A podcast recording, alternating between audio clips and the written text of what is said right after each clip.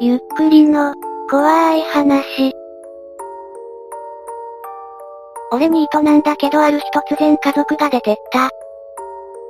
以前、引きこもりの兄を残して夜逃げしたら兄がたたり神になった、というスレをまとめましたが、そのニートは死にました。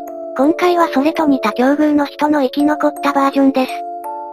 俺ニートなんだけどある日突然家族が出てった。もともとは妹と母と父と俺で一軒家に住んでて、妹とは俺が小さい頃から中学生の頃くらいまでは結構仲良かった。ちなみに年齢は3歳違う。それで俺が中学を卒業してニートになってからはだんだん接点がなくなってきた。ニートになった最初の頃は俺が引きこもってたから自然と会わなくなって、でもたまに会えば会話はしてた。俺は部屋にこもって、昼間に寝て、夜中に起きて、ご飯食べて、また部屋に戻ることが多かったから、あんまり会わなかった。それであんまり会わないから会話もしないようになってきて、もっと時間が経ったら、たまに会っても何にも喋らないようになってた。それで、もう妹とも母とも父とも喋らないようになってた。そんなある日に突然、家具とかだけ残してテレビとか電話とかがなくなってた。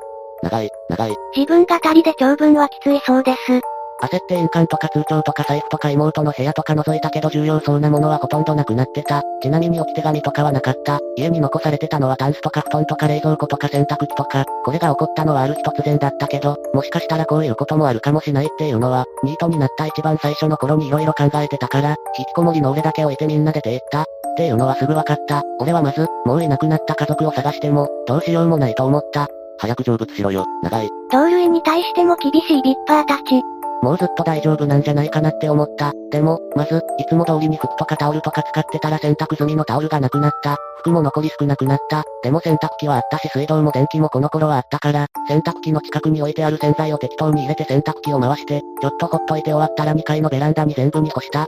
俺は四つ湯とか雨とかどうでもいいから、ずっと干しっぱなしで、使う時に取って使ってまた洗濯して干すって方法を電気が止まるまでは繰り返した。雨で洗濯物が濡れちゃったりしても気にしないで濡れたまま来た。それでそれより先に問題になったのは食べ物だった。冷蔵庫があって電気もあったから腐るってことはなかったけど、腐る前に食べきった。冷蔵庫の中身は大体10日で、米とか海苔とか干物みたいなのも細々と食べて20日ぐらいで全部なくなった。ちなみに食べ物を全部食べ終わる頃にはネット回線も止まってた。それからはもう家には食べ物もお金もないから、どうしようってことになった。いわゆる、罪ってことですね。俺は小さい頃に家族で伸びる鳥したことを一番最初に思い出した。思い出してとりあえずそれを探しに行こうと思って外に出た。昔撮った場所あたりを探したら簡単に見つかったから探し回って大量に抜いて持って帰って、味噌とか醤油とか塩とか調味料はあったから、味噌つけて食べた。若干旬を過ぎてたっぽくてなんか硬くて味も臭くてまずかった。これが伸びるだそうです。こんな感じで生えてるのでそこら辺にありそうだね。ニートになったら皆さんも食べてください。家をニートにくれてやるとか金持ちだな。追い出す方が経済的ですよね。でもそれしか食べるものがないかもしれないと思って綺麗に洗って大変になった時に全部食べるために葉っぱも茎も本体も全部冷蔵庫に入れた。でもそれだけじゃ安心できないから他に食べられそうなものってないかなって考えた。中学生の頃にやってた釣りを思い出して物置に釣り道具がないか見に行った。奥の方に置いてあった。これニートによるサバイバル日記ですか？ルアーフィッシングとかじゃなくてただ竿の先に糸つけて貼り付けて餌つけて浮きつけて重りつけて垂らすやつ。餌は釣り場所の土を掘ればミミズがいるからいらなかった。一匹釣ればそれを解体して餌にしたりしても釣れた。しかもその釣り場って亀とかでっかいカエルとかザリガニとかもいて結構食べられそうなのがいっぱいいるのも思い出して、ドキドキしながら急いで行った。自転車で行った？自転車も残ってた。自転車は俺の小遣いで買ったパパチャリ。妹の自転車はなくなってた。釣り竿を自転車のフレームの間に斜めに挟んでいった。釣り場所っていうのは整備されたところと整備されてないところがある池みたいなところで、昔はカブトムシを探しに来てクワガタを取って帰ったりもした。掘り返してミミズを3匹くらい捕まえて、竿と糸と針を用意してミミズを突き刺して、前に釣れたことがある場所に行って投げ入れた。しばらくすると浮きが沈んでた。前からほっといても釣れるような甘い釣りだった。引っ張ると意外と重くて大物かなって思うんだけど上げてみるとそうでもない小さいブルーギルだった。でもこれは釣れると思ってミミズを大量に集めていっぱい釣った。合計で15匹くらい釣れた。これぐらいでいいか、と思って家に帰った。はよしね、長い。この長文はモノ本のそれやな。思い。のほか長文すぎて読みづらい。し編集しづらい。です。で、どうやって料理しようって考えた。とりあえず油で揚げてカリカリにすればどんな部分でも食べられるだろうし、火を通せば寄生虫とかも大丈夫かなって考えた。母が置いていってた使いかけの油を再利用した。ドボドボ入れてしばらく火にかけて温度上げた。で適当に洗ったブルーギルを最初1匹入れた。予想してた通り油がすごい勢いで跳ねたから次は注意しながら何匹か入れた。で、いっぱいまで入れてしばらく念入りに揚げて7匹くらい出来上がった。試しに食べてみたけどなんか苦くてまずい。でもしょうがないから我慢して1匹全部食べてみると身の方は割と美味しいってことが分かった。なんかどうも皮とか皮から滲み出てる汁が苦いみたい。内臓もまずい。はっきりとはわからないから次は適当に皮剥いで内臓も取った。綺麗に取れないからだいぶぐちゃぐちゃになったけど、寄生虫とかいそうなもんだが大丈夫なんか。それを揚げて食べたら最初よりはいい味になってた。これはこれでいいんだなって思ってそれからブルーギルは皮を剥いで内臓を取って食べるようにした。それから数日はブルーギル取ってきてまずい伸びるとかも食べて割と整った生活してたんだけど、でも電気が止まった。前の日寝て起きたら電気が使えなくなってた。これで整った生活っていうのがすごいです。すぐにもう洗濯はできないと思って使った服とかタオルを洗濯するのをやめて、使った服タオルは洗わないで直接ベランダに干すっていう方法に変えた。どうしてもダメな場合は水で洗った。水はまだしばらく出てた。電気がつかないから夜はトイレも行きづらかった。普通、懐中電灯を使うらしいし懐中電灯も確かどっかにあったような気もするけど。普通って一体何のことを普通って言ってるんでしょうね。創作にしてもすげえ読みにくい。バイトしろよ。面倒くさくて庭に出て穴掘ってそこにした。真っ暗でも外だとトイレに行くより楽だった。それからちょっとの間、ガスは使えてたんだけどしばらくするとガスも止まった。ブルーギルが焼けないのはかなり困るから焚き火で一気に焼いて貯めた。焚き火は通報されるかもしれないってことは知ってたから、人気のないところで人気のない時間にこっそり焼いたり、庭でチンマイ火で焼いたり、たまにどうしようもなくて家の中で焚き火したりしてすごく煙くなったりした。でも家はもう誰もいないから何も言われなかった。ちなみにライター使って新聞紙トイレットペーパーとあとその辺に落ちてる木の棒で燃やした。それから何週間かするともうブルーギルとのビルだけじゃ飽きてきちゃって、どうしようかなって考えたら釣り場にいた亀が食べたくなった。亀をひっくり返して固定してあの甲羅を直接火で炙ったらそのまま鍋になるんじゃないかなって思った。すぐ池に行って亀探したら日光浴してるのとか水中いるのが見えるのとか息継ぎに来てるのとか、いろいろいた。俺は亀だと釣るの面倒くさいと思って海パンとゴーグルと釣った魚を取るのに使ってた網を持って、めちゃくちゃ汚い池に入った。入ってから亀を取る前に皆そこに物が色々落ちてて足が痛いことに気づいた。一度上がって靴履いて靴紐を強く締めてまた入った。ガボガボして動きづらかったけどしょうがなかった。亀は近づくと結構、素早く逃げるんだけどしばらくやってると2匹取れた。とりあえず一匹焼いてみた。そのまま焼いたんだけどかなり食べづらい。首の小さい穴から肉をちぎり取って食べるしかない。ある程度、雑に食べて食べられる味だって確認はできたから捨てた。映画化決定。誰も見ねえよこんなの。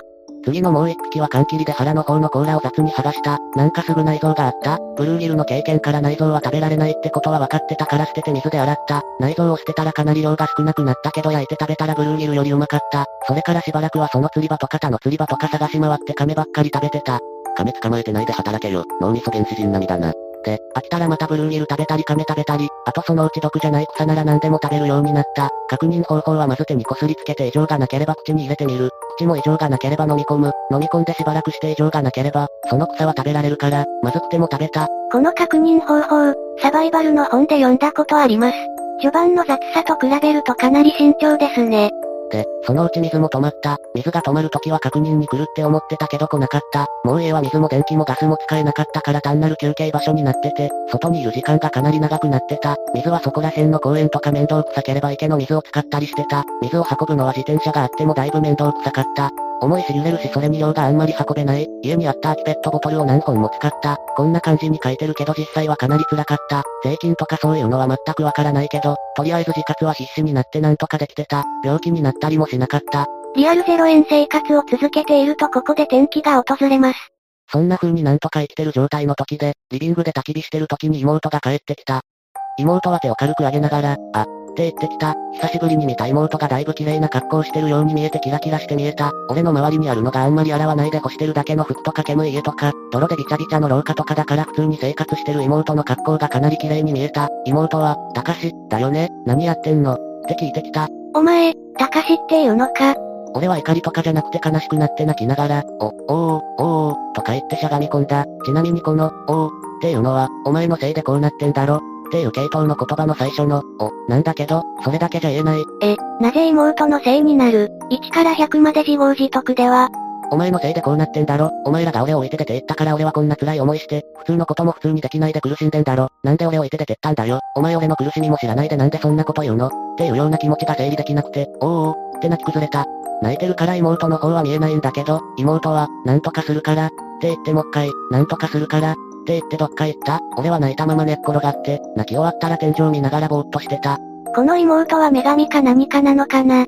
働けよという野望はなしだからな。働けよ。まず雇ってくれないだろ。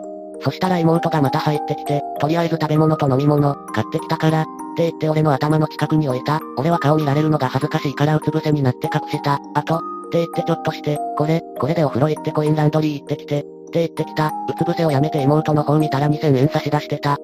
残ったらあげるから、行ってきてよ。って言ってきた。風呂には行きたかったし洗濯もしたかったし金もすごく欲しかったから、素直に言われた通りにした。さすがにその状態のまま風呂に行くのは気が引けたから、まず公園で水を浴びて適当に汚れを落として、コインランドリーで洗濯をして、その綺麗な服を着て風呂に行った。でも風呂入ってる最中になんで妹は戻ってきたんだろって思った。そんで終わって家に帰ったら家がちょっと片付いてた。妹がせっせと片付けて掃除してた。